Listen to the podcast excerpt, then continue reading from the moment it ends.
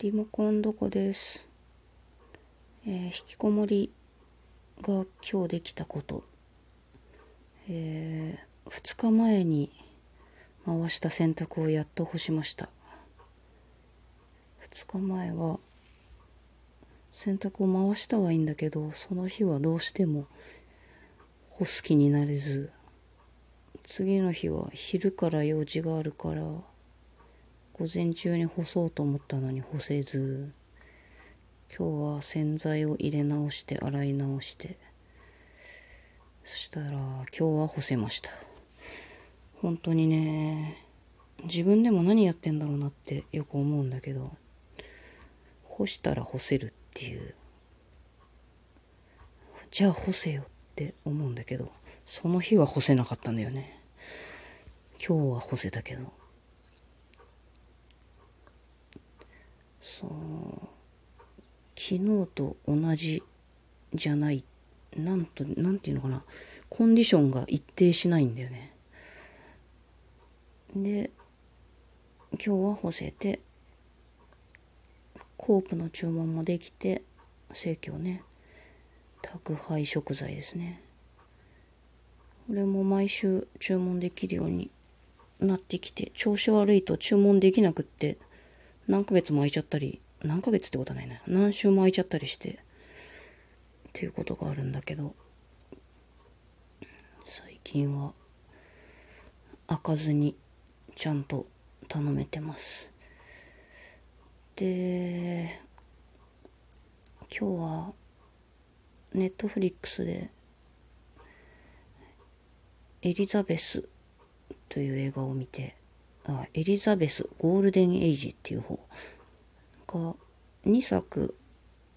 同じキャストと監督で撮っててエリザベスっていうのが1作目でエリザベスゴールデンエイジが2作目でなぜかネットフリックスに2作目だけ入っててそれを見ました。1作目は見てなくてケイト・ブランシェットがあのイギリスの最初の女性国王のエリザベス一世を演じててケイト・ブランシェットがすごいかっこよくってもう本当になんというか誇り高い誇り高くってでもなんかすごくうん傷つく時もあり儚さも見え隠れみたいな。でもまあ強強くいなきゃいけないから国王なんて国王の気持ちなんて分かんないけどさ。大変よな国王なんて。生まれちゃうんでしょそういう家に。もうなんか器じゃない人だって絶対生まれるだろうし。そういう人が生まれたら大変だろうに。歌舞伎の家とかさみんななんかちゃんと後継いでる感じするけど。絶対向いてない人も生まれてくるじゃん。どうしてんだろうねそういう人生まれた時。免除してくれんのかな。まあそんなそんなこと言ったってな。皇室に生まれちゃったりしたら免除も何もな。もう生まれた時点で大報道されちゃうわけだし。なんか継承順位とかさ。何の話だっけ？そう。エリザベスゴールデンエイジ面白かったです。全然私歴史詳しくないんだけどそのスペインが その頃なんだスペインが一番強かったのかなヨーロッパの中で。世界の中で？世界の情勢ってみんな分かってたのかなその頃。千西暦1500年代の話なんですけど。まだ船で行き来しててそりゃそうだよね。船だよね。船で行き来しててでももう鉄砲とかあって鉄砲ピストルみたいなのまたちっちゃいやつ。ちっちゃくもないか。おっきめなちっちゃいやつ。何言ってるかわからんわ。でそのスペインがなんか海の上で大敗北を喫したみたいな有名な話があるんですってね。全然初耳なんですけど、まあ、私本当世界の歴史どころか日本の歴史もよく分かってないしなんなら自分の歴史もちょっとうろ覚えみたいな感じなんで、ね、戦国時代とかも全然大河大河もだからあんまり見ないけど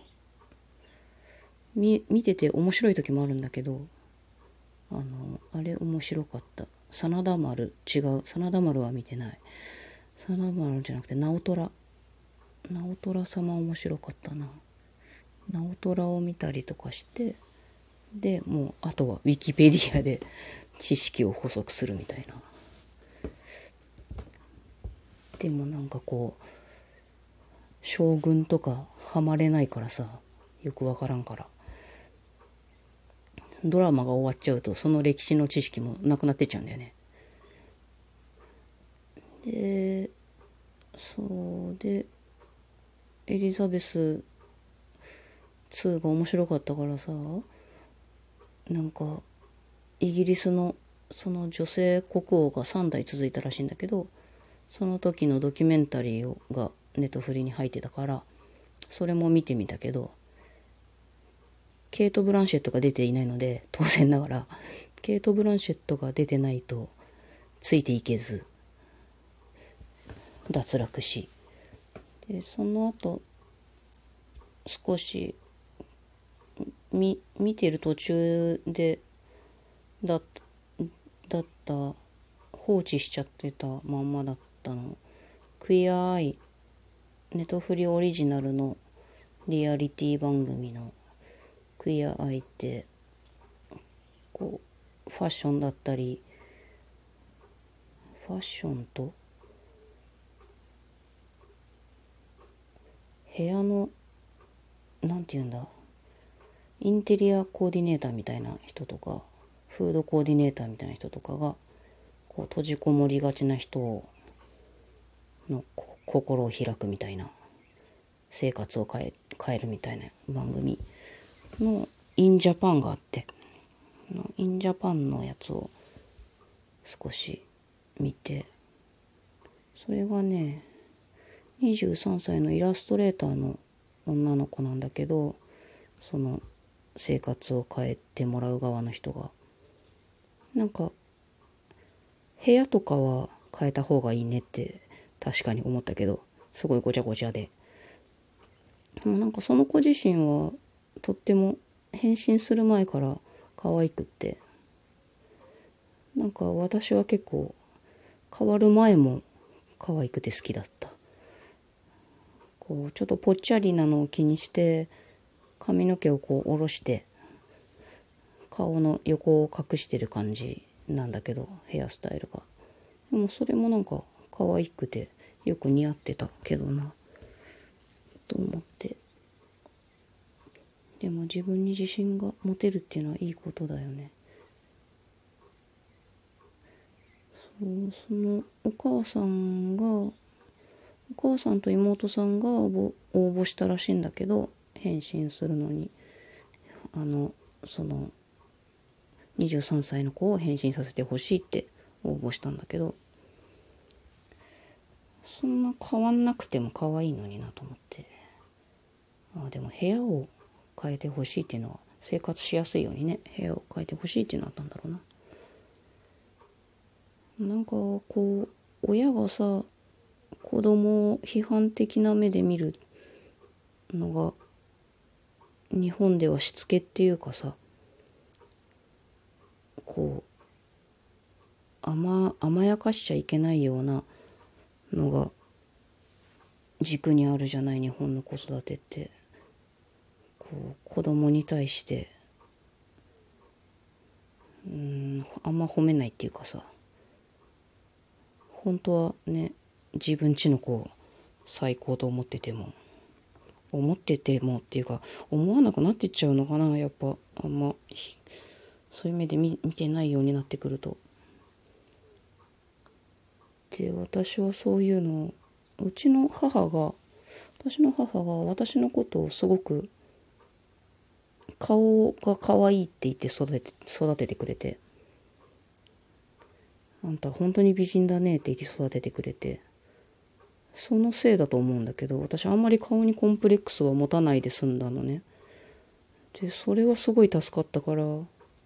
私も自分の子には絶対そうしようと思ってて。まあ生まれてきた息子が今中1の息子が1人いるんですけどまあすごい可愛かったんで、まあ、おべっかを使うこともなく。なんかそう小学生ぐらいになってさなんかコンプレックスみたいの出てきて俺はどうせブサメンだからみたいなこと言い出した時は本当に仰天して。君ほどの可愛い顔の子はちょっといないんだよって本気で本気で思ってるから本気で言ってすごい補足して。あのこの真ん中に刺さり込んでも全然負けてないよとか言って平野翔くんと佐藤勝利くんが写ってる2人で写ってる写真見せたりとかして無言だったけど息子。親から見たらね親ぐらいジャッジが甘くてジャッジがこう狂ってていいんじゃないかと思います。それをちゃんと息子がこう受け取っといてくれるといいんだけど。君は私の最推しだからねって言うようにしてるけどまた恥ずかしいこと言っちゃってとか言ってニヤニヤしてるけどね。親ぐらいそんそんぐらいのバカでいいんじゃないかなと。ぐらいがちょうどいいんじゃないかなって思います。ではまた。